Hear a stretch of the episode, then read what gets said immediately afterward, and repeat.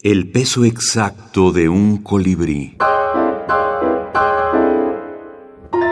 Minificción fantástica.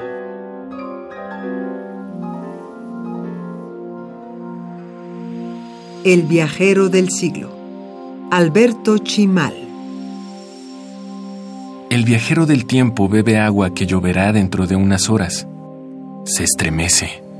Siente en la boca la altura y el vértigo y la caída.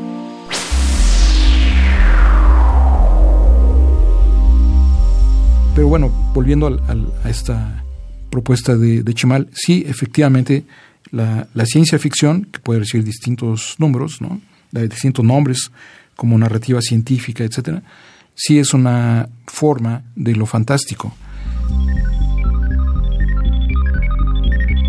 Doctor Lauro Zavala, experto en minificción.